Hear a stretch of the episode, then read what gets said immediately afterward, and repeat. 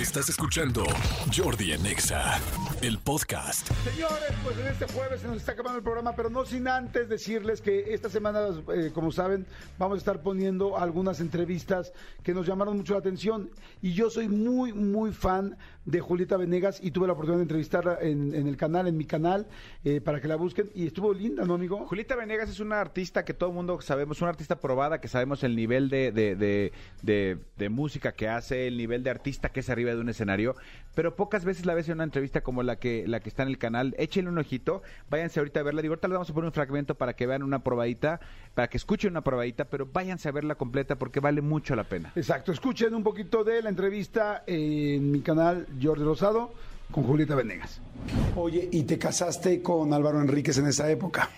Sí, pero eso ya fue después. Yo creo que fue ya como cuando.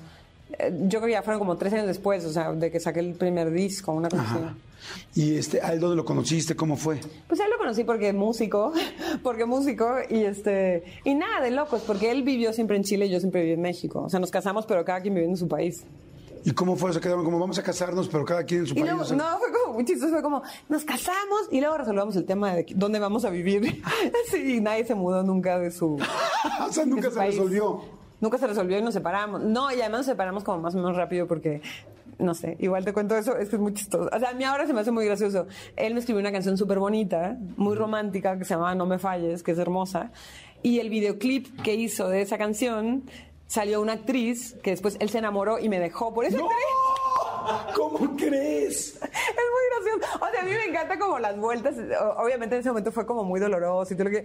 Pero era obvio que nos íbamos a acabar separando. Si ninguno decidía irse al país del otro, pues eventualmente iba a pasar lo que pasó. Pero se me hace muy chistoso que haya sido justo como el videoclip de la canción que me escribió, que se llamaba No me falles. No, muy chistoso. No juegues, qué, sí, qué chistoso. Pues sí, ahora me parece chistoso porque yo lo adoro. O sea, yo Álvaro lo adoro. ¿Cómo eres y- en el amor con las cuando uno termina con las decepciones?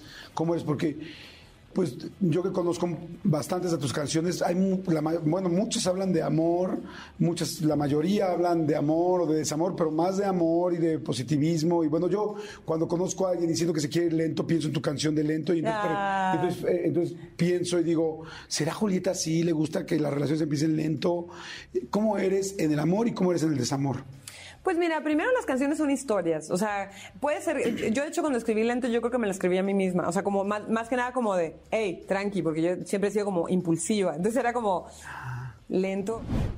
Ahí está Julieta Venegas, este, pues si quieren saber más, si quieren conocerla más, vayan ahorita al canal de YouTube, le ponen Jordi Rosado y Julieta Venegas, o en, en YouTube nada más Jordi Rosado y tan, tan, ¿estamos de acuerdo, amigo? Exactamente, donde vean un joven sonriente con un saco negro y una playera blanca, ese es Jordi Rosado. ese es el canal. Re- Ahí regálenos un, un like, Un regálenos una suscripción. Exacto, está muy buena, escúchenla para que ahorita, este, no, no, si quieren más contenido o escuchar o distraerse, les va a encantar.